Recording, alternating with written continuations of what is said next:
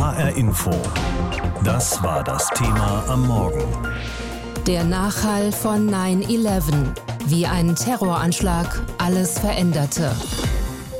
Ein einziger Tag, der die Welt für immer verändert hat. Am 11. September 2001 rasten zwei entführte Passagiermaschinen in die Zwillingstürme des World Trade Centers in New York und brachten sie zum Einsturz. Ein Anschlag, wie es ihn noch nie gegeben hatte. Islamistische Terroristen hatten insgesamt vier Flugzeuge entführt und zu Waffen umfunktioniert. Fast 3000 Menschen sind bei diesen Anschlägen ums Leben gekommen, aber das Sterben geht immer noch weiter. Vor allem Ersthelfer, aber auch Anwohner in der Nähe des World Trade Centers Centers in New York haben in den Tagen und Wochen danach große Mengen giftigen Staubs eingeatmet. Viele von ihnen sind an Krebs erkrankt. Inzwischen sind an den Spätfolgen bereits fast so viele Menschen gestorben wie bei den Anschlägen selbst. Peter Mücke berichtet aus New York. Die Flugzeuge, die in das World Trade Center rasen, die einstürzenden Türme, die Auftritte der Politiker zwischen den Trümmern. Diese Bilder gingen um die Welt. Aber was sich in den Stunden und Tagen danach am Ground Zero abspielte, haben nur die Helfer gesehen, die vor Ort waren. John Feel war einer von ihnen. Ich habe mir über die vergangenen 20 Jahre antrainiert zu verdrängen, was ich dort gesehen habe. Niemand ist darauf vorbereitet, eines Morgens aufzuwachen und so etwas zu sehen. Chaos, Zerstörung, Leichenteile zwischen den Trümmern, verstörte Menschen auf der Suche nach Angehörigen. Viele der rund 100.000 Helfer leiden noch immer unter dem, was sie gesehen haben und unter dem, was sie eingeatmet haben. Asbest, Glasfasern, Dioxine, Blei, Schwefelsäure, die genaue Mischung der eine Million Tonnen Schutt und Staub in der Luft und auf den Straßen Manhattans kennt niemand. Wohl aber die Folgen. Husten, Atemnot, Schmerzen in der Brust waren der Anfang. Schwere psychische Erkrankungen kamen hinzu. Inzwischen werden allein 68 verschiedene Krebsarten auf die 9-11-Gifte zurückgeführt. Das war ein brennender Cocktail unterschiedlichster Gifte. Das Gefährliche daran, auch viele Jahre später können dadurch noch Krankheiten ausbrechen. Uh, until years and years and years later. Crane ist stellvertretender Direktor des World Trade Center Programs. Darin werden rund 80.000 Menschen, die in den Tagen und Wochen nach den Anschlägen am Ground Zero gearbeitet haben, medizinisch betreut und engmaschig untersucht. All of the conditions are at this point chronic. Wir haben es nur mit chronisch Kranken zu tun. Das heißt, diese Menschen werden bis zum Ende ihres Lebens Symptome haben. Viele können wir zumindest behandeln, auch manche Krebspatienten. Aber natürlich sterben auch viele. Das ist natürlich tragisch individuals who are dying from their cancers, and that of course is tragic. Nach Schätzungen sind inzwischen fast so viele Menschen an den Spätfolgen gestorben wie durch die Anschläge selbst. Allein er habe schon 187 Beerdigungen besucht, sagt John Feel, der nur selbst knapp dem Tod entkommen ist. Durch ein herabstürzendes Trümmerteil wurde er als Helfer am Ground Zero schwer verletzt. Die meisten glauben, dass nur durch die Terroristen unschuldige Menschen getötet wurden, aber es sind tausende weitere gestorben, weil unsere Regierung versagt hat. Er selbst musste lange kämpfen, um überhaupt als Opfer anerkannt zu werden. Danach gründete er eine Stiftung für betroffene Ersthelfer und machte in Washington Druck, damit der 9-11-Hilfsfonds weiter mit Geld ausgestattet wird. Ein Kampf, dem sich auch Jon Stewart, der Ex-Moderator der Daily Show, anschloss.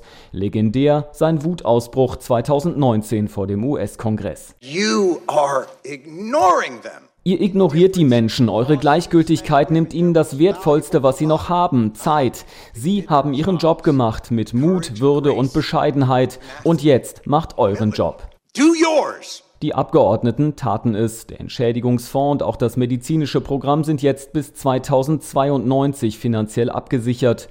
Und das, sagt dessen stellvertretender Direktor Crane, sei auch dringend notwendig. Denn das Leiden geht auch 20 Jahre nach dem 11. September 2001 weiter. Glücklicherweise haben wir jetzt die Sicherheit, dass wir die Menschen weiter begleiten können. Denn es wird nie der Punkt kommen, an dem man sagen kann, jetzt wird niemand mehr krank, jetzt passiert nichts mehr uh, safe to say nothing else is going to happen. Wir alle können uns nur selten daran erinnern, was man an einem bestimmten Tag vor 20 Jahren gemacht hat. Aber beim 11. September 2001 ist das was sehr anderes. Ich war damals vor 20 Jahren Volontär beim Hessischen Rundfunk in der Kulturredaktion und damals hat es noch keine gestreamten Programme gegeben im Internet und wir hatten auch nicht in jedem Büro einen Fernseher stehen. Und als die ersten Meldungen dann über die Nachrichtenagenturen gekommen sind und klar war, das war doch nicht, wie es am Anfang geheißen hat, nur ein Kleinflugzeug, sondern ein großes Passagierflugzeug, was dann einen Turm des World Trade Centers gekracht ist und das war wohl ein Terroranschlag, da stand ich dann sehr schnell mit einigen Kolleginnen und Kollegen um den nächsten mini kleinen Fernseher herum, drei Türen weiter in der Kirchenredaktion. Und ich weiß noch, wie ein Kollege gesagt hat, wenn das die Palästinenser waren, dann war es das mit denen. Wir können uns an solche Dinge erinnern, weil sehr schnell klar war, dass es solche Anschläge vorher nicht gegeben hat, dass das eine riesenkrasse Ausnahme eben war. Und heute, 20 Jahre später, wissen wir auch, wie sehr die Folgen von 9-11 uns und unsere Gesellschaft traumatisiert haben. Genau damit beschäftigt sich Arnon Grünberg. Schriftsteller aus den Niederlanden, lebt und arbeitet in New York und hat auch vor 20 Jahren schon dort gelebt, in Manhattan, und hat den Anschlag aufs World Trade Center eben mitbekommen. Mit ihm habe ich vor der Sendung gesprochen. Herr Grünberg, die Bilder haben wir alle auf der ganzen Welt noch vor Augen, von damals die Fernsehbilder, aber wir können nicht nachempfinden, wie die New Yorker damals mit umgegangen sind. Woran können Sie sich denn noch erinnern? Ich kann mich noch sehr gut erinnern, dass ich damals, wie so oft, morgens früh Kaffee getrunken habe und ein Brötchen habe ich gegessen in ein kleines Café nicht weit von mir um die Ecke. Und dann erst kam die Nachricht, dass da irgendein Sportflugzeug, ein kleines Flugzeug in die Towers geflogen war und wir, die da in das Café saßen, haben das am Anfang gar nicht so ernst genommen.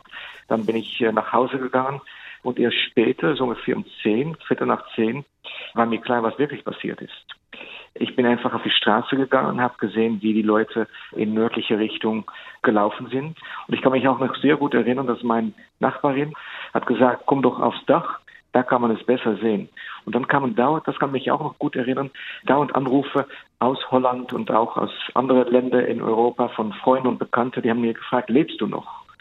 Und das habe ich erst sehr geschätzt, aber wenn man die 30. Mal erklären muss, dass man vier Kilometer, drei Kilometer von das Inferno entfernt ist, wird das ganz Traurige, wird irgendwie auch ganz lächerlich. Und ich habe das dann auch versucht, das zu beschreiben in ein Stück, das ein paar Tage später in einer holländischen Zeitung abgedrückt worden ist.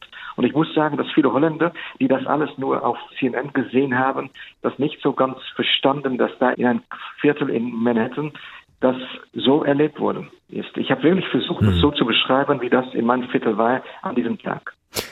Das alles war für jeden wieder ein bisschen anders, aber auf jeden Fall dramatisch. Das alles, die Folgen beschäftigen uns bis heute, wie wir es zum Beispiel auch an Afghanistan ja sehen. Wenn ja. wir jetzt auf, auf unsere Gesellschaft mal insgesamt schauen, haben wir mehr Angst und deswegen einiges an Freiheit aufgegeben? Kann man das so sagen? Ja, bestimmt. Das würde ich sagen. Ich würde sagen, und das habe ich dann auch in die Tage danach unterschätzt, obwohl mir klar war, was passiert ist, ist schrecklich. Das ist eigentlich noch ein Euphemismus. Aber auch, ich habe gedacht, das ist nicht eine strategische Bedrohung für den USA oder für das Westen. Ich hatte nicht gedacht, dass zwei Kriege daraus kamen, dass, dass nach Afghanistan George W. Bush auch eine Invasion in, in den Irak vorbereiten würde. Ich hatte auch nicht gedacht, dass es so zu einem, wie ich das sehe, Tabubruch geführt hat und dass viele Tabus aus dem 20. Jahrhundert irgendwie diese Anschlag nicht überlegt haben. Auch Was meinen Sie? Angst, sich, welche Tabus meinen Sie da? Ich würde sagen, das Tabu, dass man nicht über eine Gruppe, die in das Land lebt, wo du auch lebst, sagt, das sind alles gefährliche Menschen. Oder dass man plötzlich sagen kann, wir haben ein Problem mit Mitbürgern, die in, in den Islam glauben. Das hat man gehört. Nicht so viel, würde ich sagen, oder weniger in New York, auch schon in Amerika, aber vor allem in Holland kam das schon rasch auf. Und man, wenn man einfach eine politische Entwicklung in das Land guckt, wo ich geboren bin und gelebt habe, bis meinem 23. muss man auch sagen, dass die extrem rechte Partei ab 2001 aus verschiedenen Gründen, nicht nur wegen dieser Anschläge, aber das Ganze auch mitbestimmt, sind eigentlich immer größer geworden.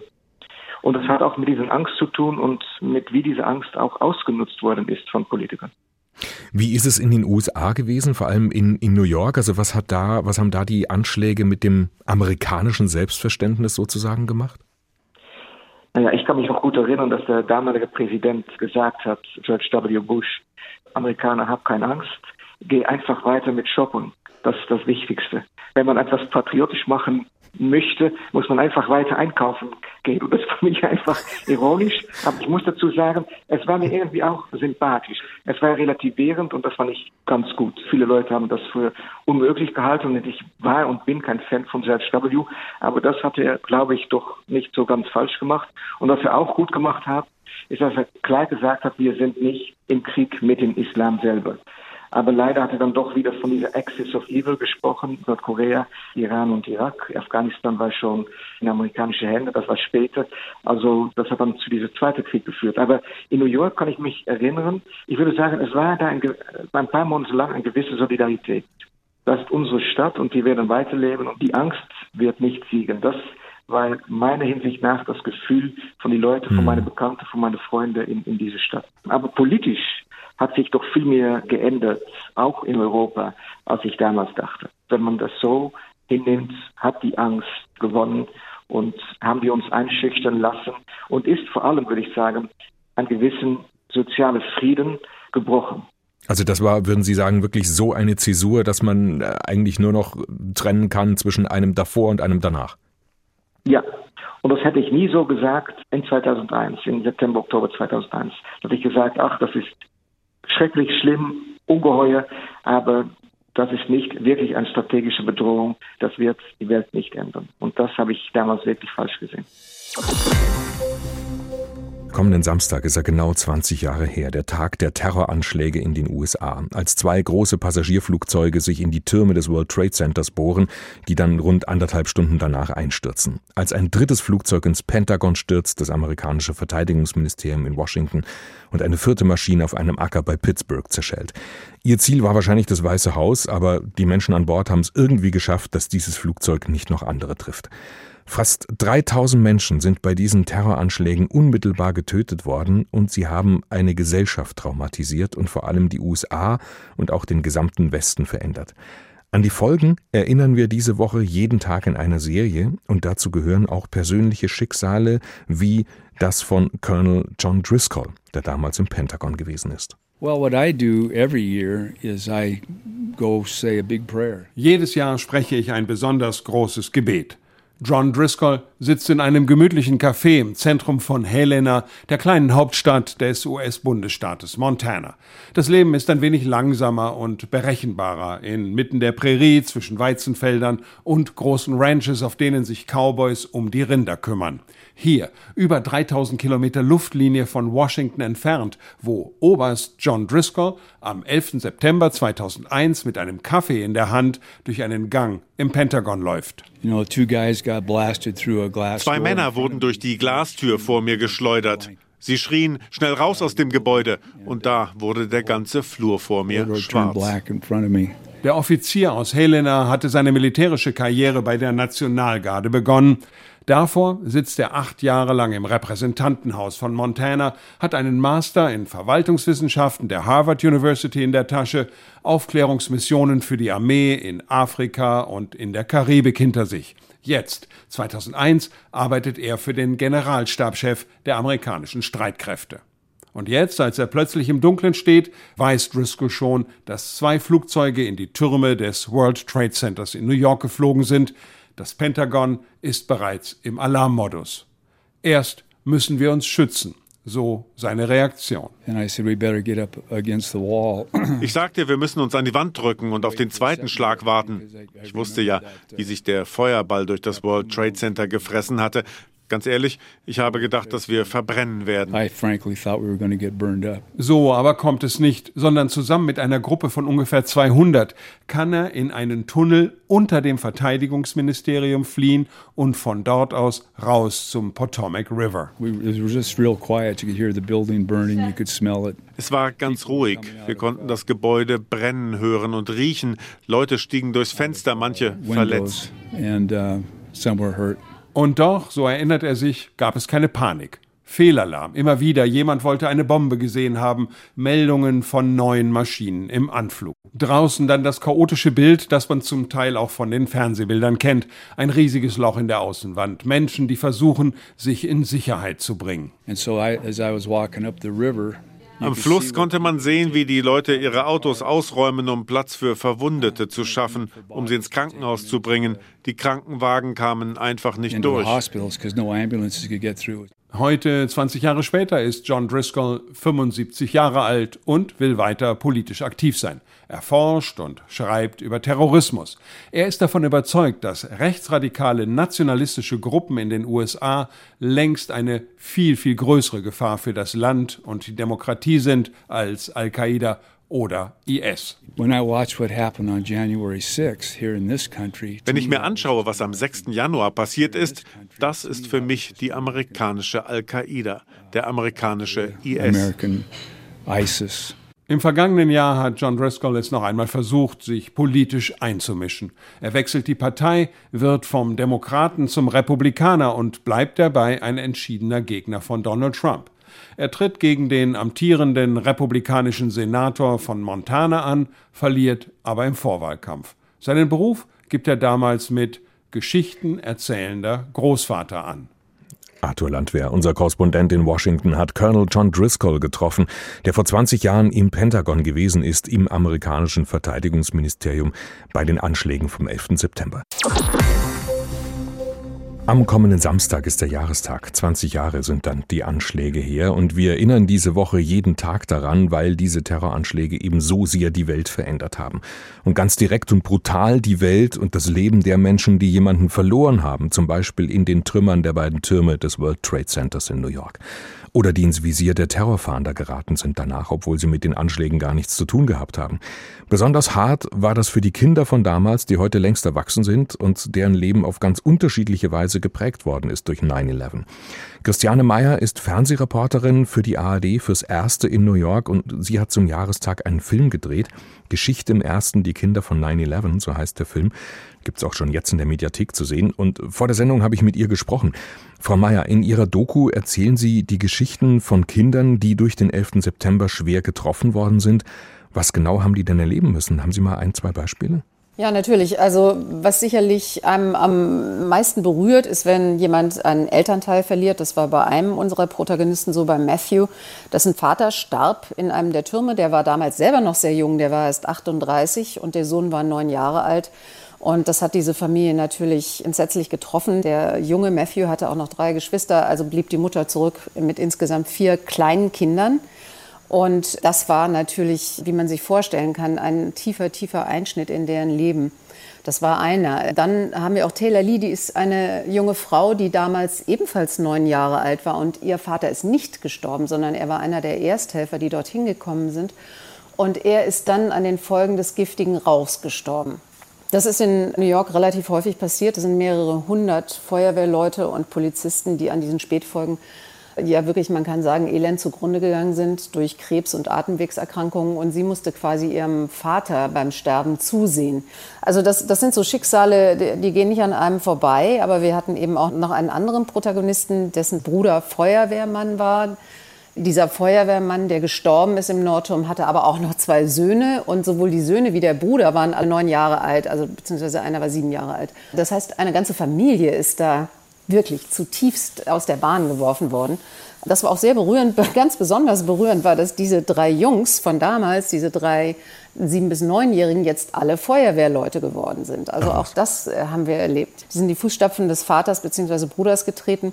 Das war interessant. Und dann haben wir aber gedacht, wir müssen das noch ein bisschen anders anlegen und haben eine Frau getroffen, die Muslima ist und die gar nicht betroffen war von 9-11, die aber dann im Nachgang, als der Patriot Act, ein Antiterrorgesetz eingeführt worden ist, wurde sie als 16-Jährige verhaftet als vermeintliche Selbstmordbomberin.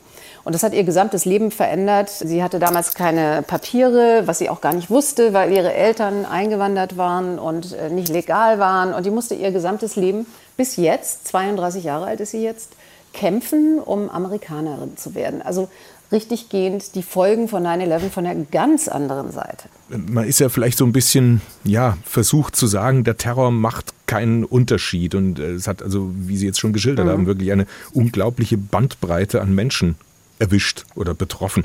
Äh, Gibt es welche, wo Sie sagen würden, die haben es ähm, leichter verarbeitet als andere? Ja, ich glaube, das liegt in der menschlichen Natur. Es gibt Menschen, die sind einfach widerstandsfähiger als andere. Manche zerbrechen an solchen Events, andere schaffen es, irgendwie damit klarzukommen. Hier gibt es so einen schönen Ausdruck im amerikanischen Resilience, also Widerstandsfähigkeit. Und man konnte sehen, dass wir zum Beispiel unser Matthew Bocci, einer unserer Protagonisten, das, der war eigentlich als Kind reich, privilegiert, hatte überhaupt keine materiellen Sorgen, seine Mutter auch nicht, obwohl sie diesen äh, Mann verloren hat. Und doch ist der daran beinahe zerbrochen. Der ist eben drogenabhängig geworden, der wurde dann auch noch sexuell missbraucht. Also der hat eine schreckliche Zeit durchgemacht und davor schützt einen eben nichts. Weder Reichtum noch Privilegien, noch hm. Zugang äh, zu Psychiatern. Der musste sehr, sehr, sehr kämpfen, um wieder in sein Leben zurückzufinden. Was würden Sie sagen, was eint die Menschen in Ihrer Doku? Wo ist da so der rote Faden? Haben die ein gemeinsames Ziel zum Beispiel?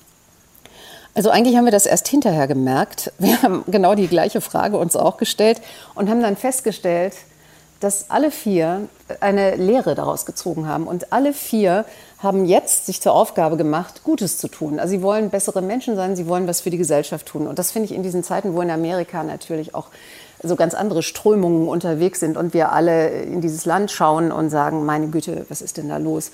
Da trifft man plötzlich Leute, die selber was Furchtbares erlebt haben und daraus eine völlig andere Lehre ziehen, nämlich die, dass sie für die Gesellschaft etwas machen wollen, dass sie für andere da sein wollen, dass sie helfen wollen. Und das ist den vier gemeinsam. Diese, dieser Wille, dieses Durchhaltevermögen, Widerstandskraft, was Sie dazu geschildert haben, immer wieder aufstehen, sich zurückkämpfen ins Leben und so weiter. Würden Sie sagen, das ist was typisch Amerikanisches? Ja, ich würde sagen, das ist typisch amerikanisch, weil hier der Staat nicht automatisch immer die Rückendeckung bietet, die man sich vielleicht wünschen würde. Und alle wissen, dass man hier härter kämpfen muss, dass man vielleicht auch mehr Chancen hat, weil vieles schneller geht und man immer eine zweite Chance bekommt. Aber es ist schon etwas, was man so ein bisschen beobachten kann bei den Menschen hier, die geben eben nicht auf. Das Schöne an dieser Gesellschaft, um auch mal was Positives über Amerika zu sagen, ist, man gibt den anderen Menschen immer eine zweite Chance. Jetzt waren Sie ja selbst vor 20 Jahren, als das passiert ist, auch in New York und haben damals auch schon als Reporterin eben darüber berichtet. Als Sie sich jetzt für die Doku wieder damit beschäftigt haben, diese vielen verschiedenen Menschen getroffen haben, interviewt haben, hat das bei Ihnen selbst alte Geschichten wieder aufgerissen? Ja, natürlich. Das ist, ist, mir sofort alles wieder eingefallen. Und ich bin ja auch nicht alleine. Wir arbeiten ja im Team.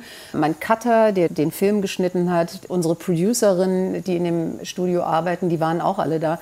Und wir haben dann doch häufig zusammengesessen und gesagt, Mensch, weißt du noch, wie das war, als wir direkt an dem Tag danach hier saßen und dann ist das und das passiert. Und es gab so eine Situation, an die wir uns komischerweise alle erinnern. Vielleicht das für mich persönlich das herzbewegendste überhaupt, dass in den Tagen danach, als die Türme zusammengestürzt waren, die Menschen dorthin gegangen sind, die Angehörigen dorthin gegangen sind mit Fotos, die sie in der Hand hielten. Und sie haben nach ihren Angehörigen gesucht, weil niemand genau wusste, wer ist denn eigentlich jetzt noch rausgekommen und wer nicht. Und sind Leute in den Krankenhäusern oder nicht.